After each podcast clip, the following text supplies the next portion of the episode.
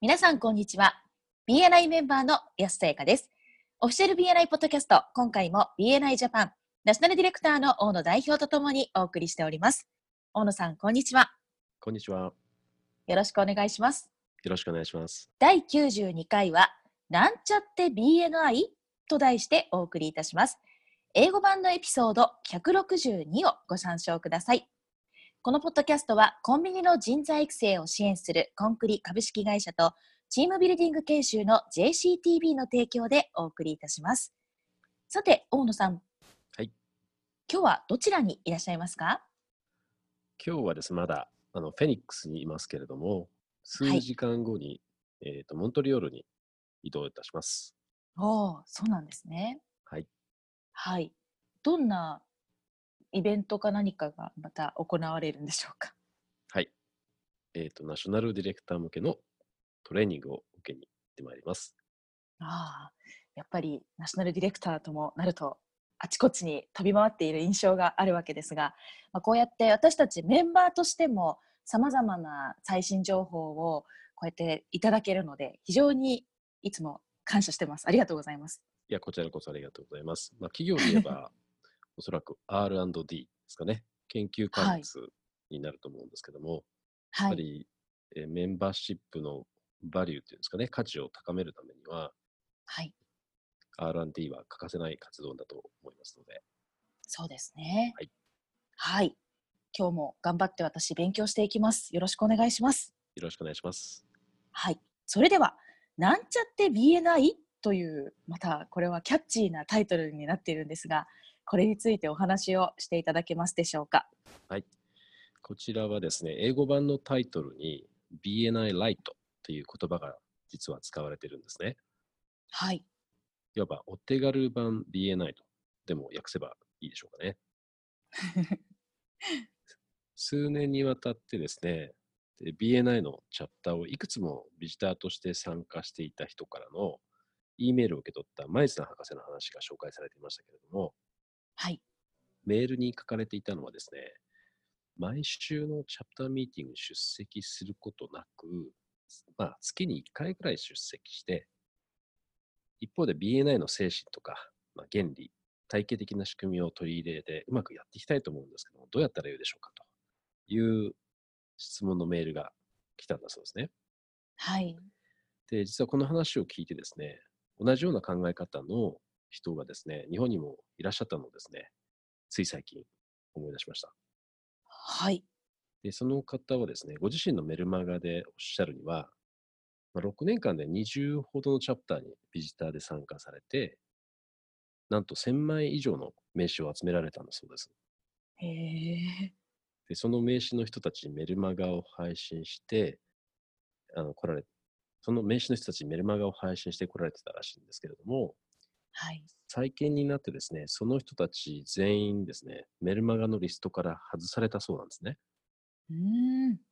その理由はですね、その1000人以上の人たちの中から、クライアントになってくれた人が一人もいなかったからなんだそうです。ああ、なるほど。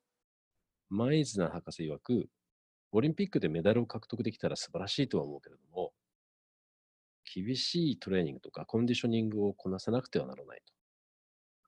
で、そういう努力をせずに大きな成果を得られるのであれば、まあ、誰しもそれをするだろうと。けれども、単純な真実としては、他の人よりも楽をして同じ成果を得られる人はいないっていうことうんなんですよね。だからそんなうまい話はないと。そうですね。で先ほどのですね、メルマガの方が、もしですよ、はい私にですね、大野さん、ミーティングに毎週出席はしないんですけれども、たまには参加するつもりです。で、あちこちのチャプターに参加してですね、名刺を集めて、私のメルマガを送ってですね、ビジネスにつなげようと思ってるんですけど、どう思いますか？って、もしですね、事前に相談してくださっていたら、はい。そんなうまい話はありませんよってアドバイスできたかもしれないんですけれども、はい。その方曰くですね、ギバーズゲインを標榜している割には、人に与えるということができない人たちばかりだったとうん。いうふうにす言わいうふうに言われてるんですね。はい。彼がメンバーになる、ならないにかかわらずですね、えーハンターというか、まあ、狩猟型の人うんなのか、あるいはそのファーマー、農耕型の人なのかは、まあ、彼の言う、まあ、1000名以上の BNI 関係者は、おそらくすぐに見抜けたはずだと思うんですよね。はい。で、信頼関係を構築することに興味を持たずに、まあ楽をして同じような成果を得ようというわけですから。そうですね。でも正直言うとですね、はい。1000名のうち1人もクライアントにならなかったと聞いて安心したんですよ、私も。はい。でもしですね、彼がメルマガで、皆さんご報告があります。BNI はメンバーになって毎週ミーティングに出席しなくても十分にビジネスになることが私の統計で分かりました。なんと、1000枚の名刺のうち3割もの人たちがクライアントになってくださったのです。なんて書かれたら結構ショックですよね。そうですね。でマイズの博士は大きな努力なしに成功する秘密は未だに秘密だと。BNI が世界中でこれだけ成果を出せているのは、その精神ですとか原理、そして体系的なウィークリーミーティングがあるからこそであると。はい。でその大切な要素を取り外してしまって、同じ成果を期待するのは馬鹿げているとうん。言ってみれば、その飛行機のですね、主翼を外して飛ばそうとしているようなものだと。はい。いいですね、この比喩は。ですね。わかりやすいです。うん。マイズナ博士もですね、BNI のプログラムは簡単だと言ったことはないし、事実簡単ではないと。はい。でも一貫してプログラムに取り組むつもりがあれば機能すると。つまり毎週出席して、えプログラムやコンセプトを実践することがもちろん必要だというわけですよね。はい。なんちゃって BNI のような、その会に心が揺れてしまうっていうのはわからないわけではないですよね。そうですね。でも、労を少なくして同じメリット、あるいはベネフィットを得られるという BNI のですね、お手軽バージョンというのは存在しないということなんだと思います。はい。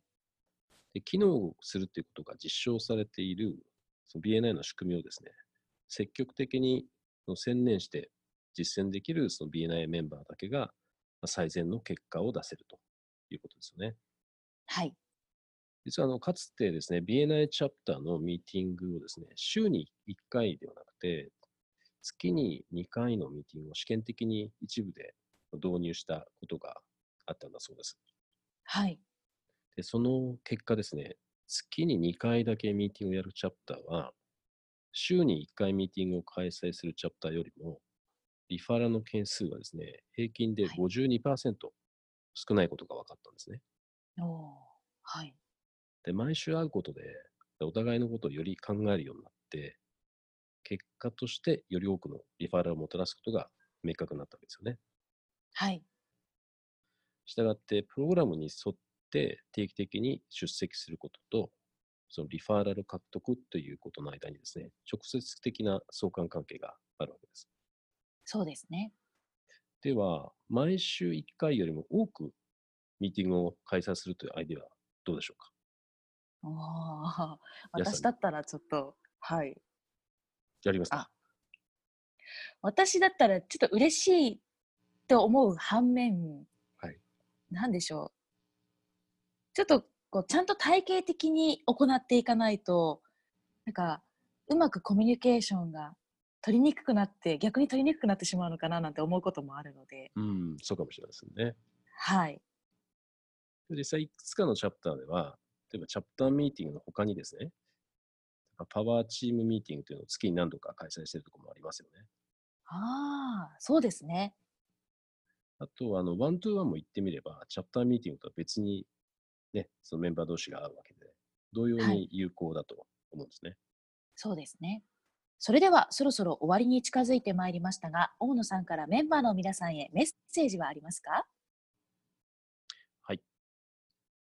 まあ、人よりもですね、楽をして同じ成果を得ることはできないという意味は、実はメンバートラフィックライトでも確認ができると思うんですね。はい。で人よりも楽をして、他の人への貢献をできるだけ少なくして、成果を上げようとしている人がもしいたとしたら、逆にそれは時間と労力の無駄だと思うんですね。はい。ので、今一度ですね、チャプターの中で、一人なんちゃって BNI みたいなのをですね、やってしまっていないか、自問してみていただければと思います。はい。私も常に自問しながらメンバーの活動をやっていきたいと思います。はい。ありがとうございました。